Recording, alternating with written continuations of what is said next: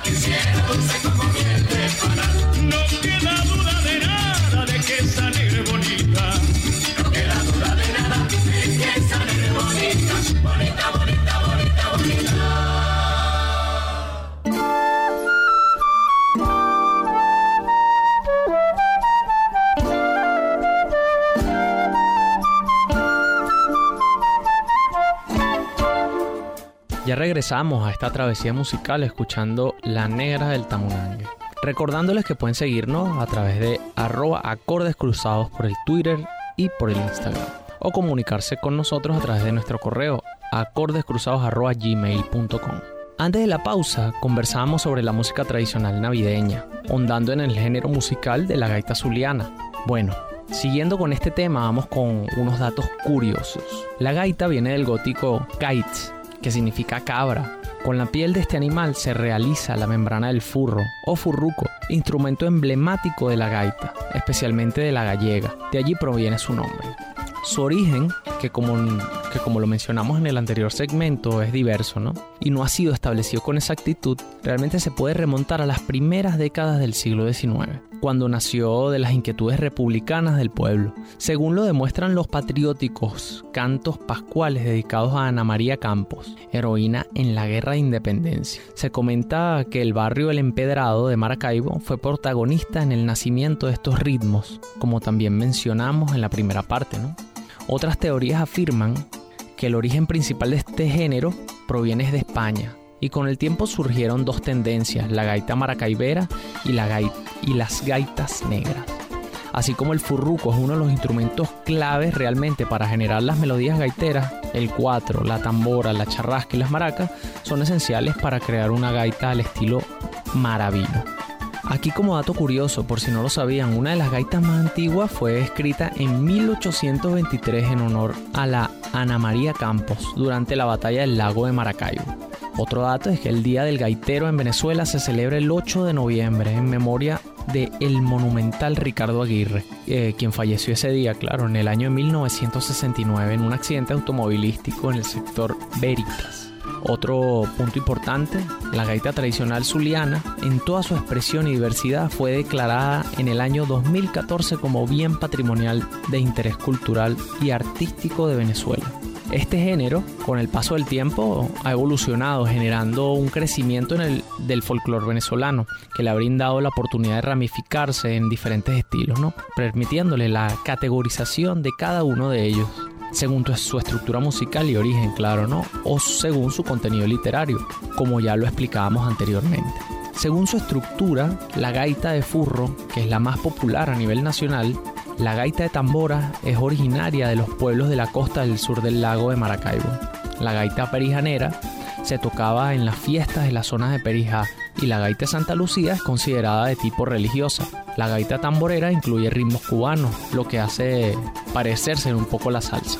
Una diferencia clave ¿no? de la gaita perijanera y la gaita de furro, que es la gaita que todo el mundo conoce, la gaita perijanera tiene una manera diferente de tocar la, la tambora. Sabes que normalmente los tamboreros se sientan y ponen la tambora entre sus piernas. La perijanera no, la perijanera, la tambora va sobre un paral y se toca igualito con las mismas baquetas gaiteras. Eso es como dato curioso también. Pero por su parte, según las letras, se clasifica cualquier gaita, ¿no? De acuerdo a quién o a qué va dedicada.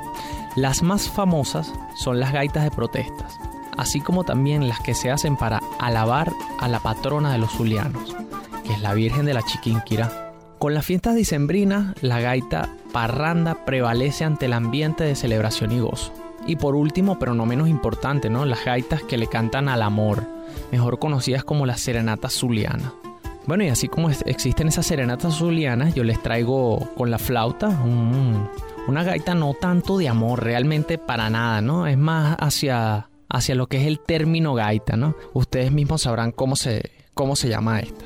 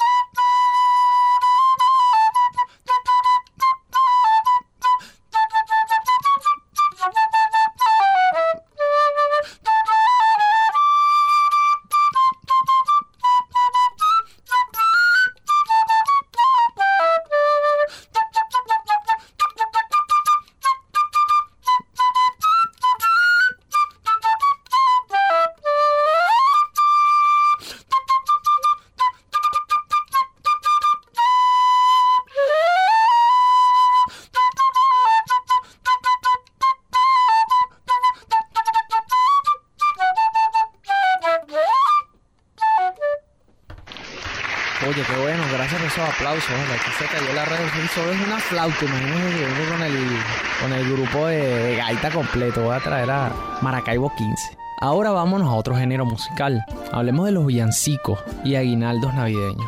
Para ello escuchemos el siguiente micro que nos aclara un poco lo que son este género.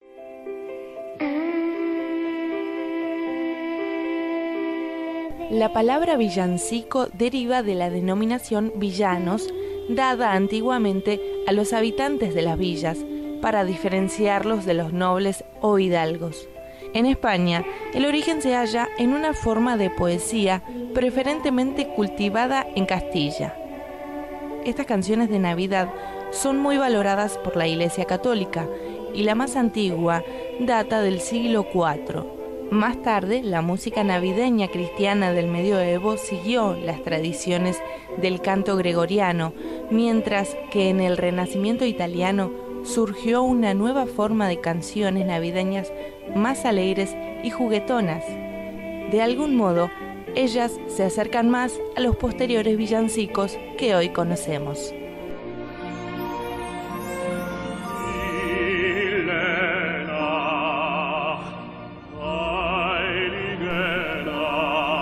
Más célebres canciones de Navidad es Noche de Paz, cuya letra fue escrita por Joseph Moore, un párroco de un pueblito de Austria, y la música fue compuesta por un profesor de música, Franz Gruber, poco antes de la Navidad de 1818. El profesor la enseñó a los feligreses y la acompañó en guitarra, dado que el órgano de la iglesia estaba descompuesto. Y así fue como se cantó por primera vez en la fecha indicada.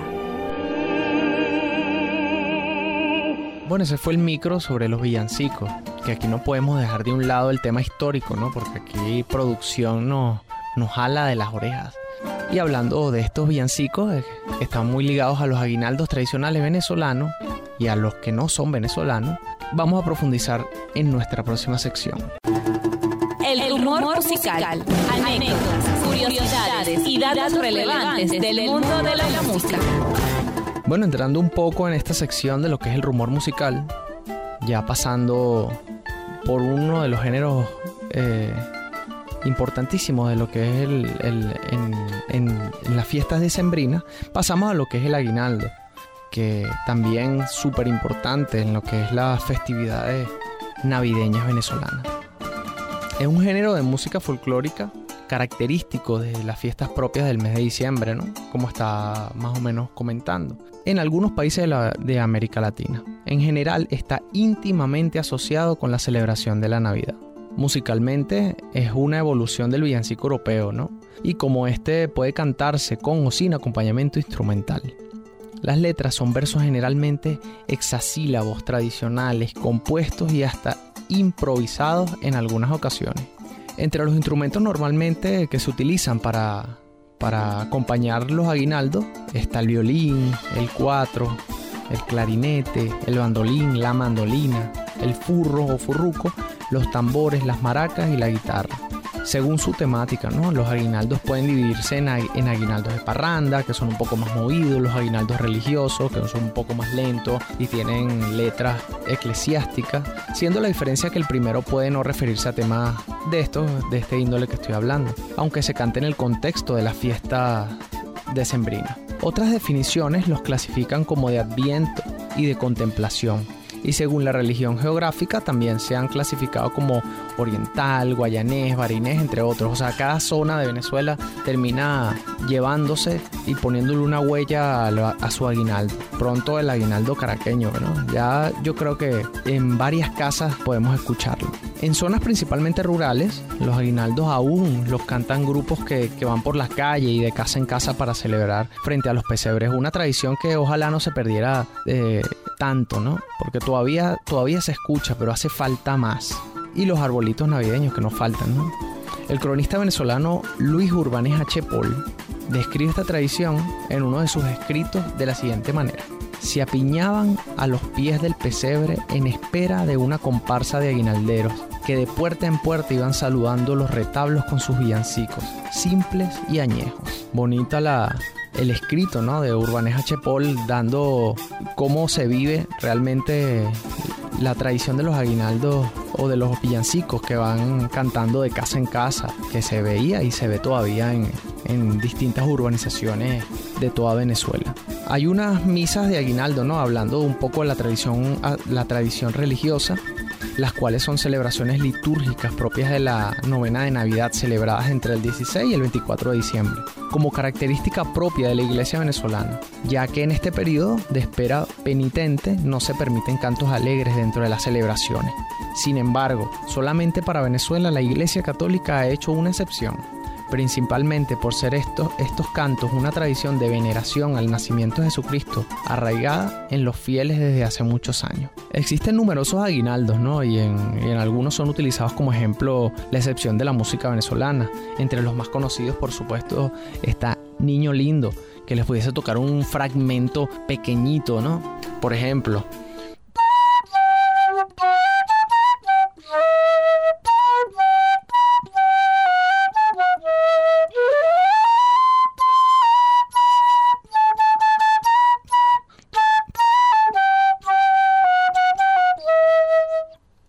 Din Din Din, por supuesto, que no se sabe ese coro, que es hora de partir, camino de Belén. Cantemos, cantemos, que termina siendo más que un aguinaldo, una parranda, que más o menos...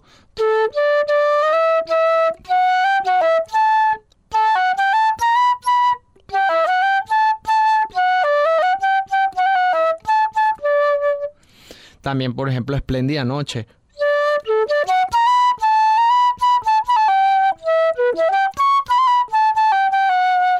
pedacito, ¿no? Está, nació el Redentor, en humilde cuna, nació, nació, de contento, fuego al cañón, que uno comienza cantando, cantemos, cantemos, el niño lindo, todo bien tranquilito y de repente no te sabes fuego al cañón y ahí comienza esa parranda. El burrito sabanero, el aguinaldo venezolano, Casta Paloma que lo popularizó Serenata Guayanesa, Corre Caballito, Tucucito, Tucucito y en, y en fin, mil y un aguinaldos que no faltan en, en la, en la mesa de, de este mes, ¿no? Luna Dicembrina purísima, que es un aguinaldo espectacular. Y así como está purísima realmente también esta bella noche, que si tienen oportunidad de escucharlo por un coro, se los recomiendo abiertamente. Bueno, en este programa realmente no puede faltar La nota que faltaba. Recomendación musical.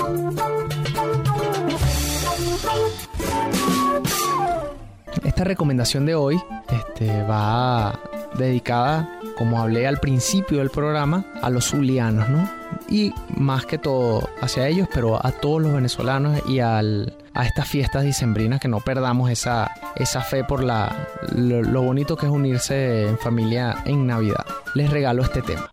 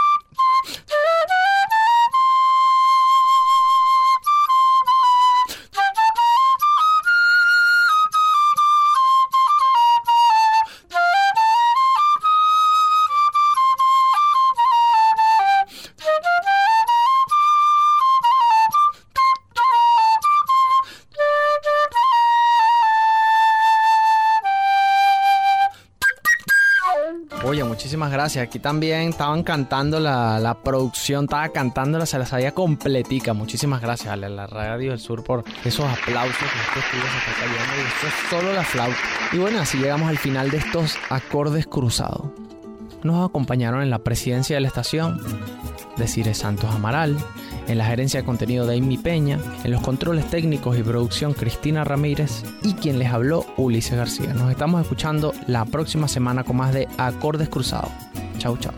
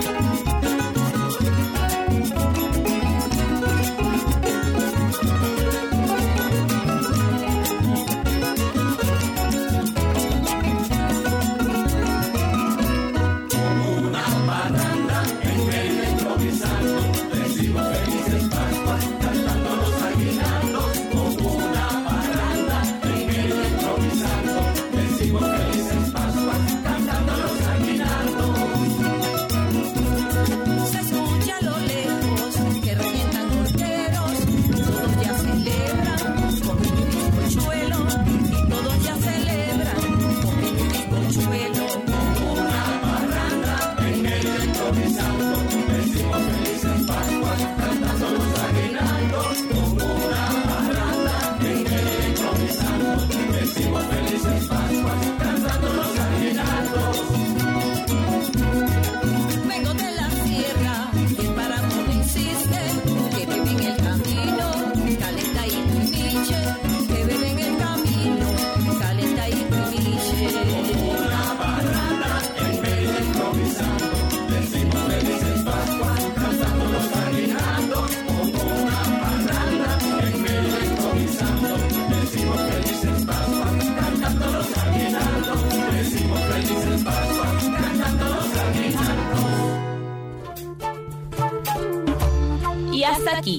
esta travesía musical con Acordes Cruzados por la Radio del Sur.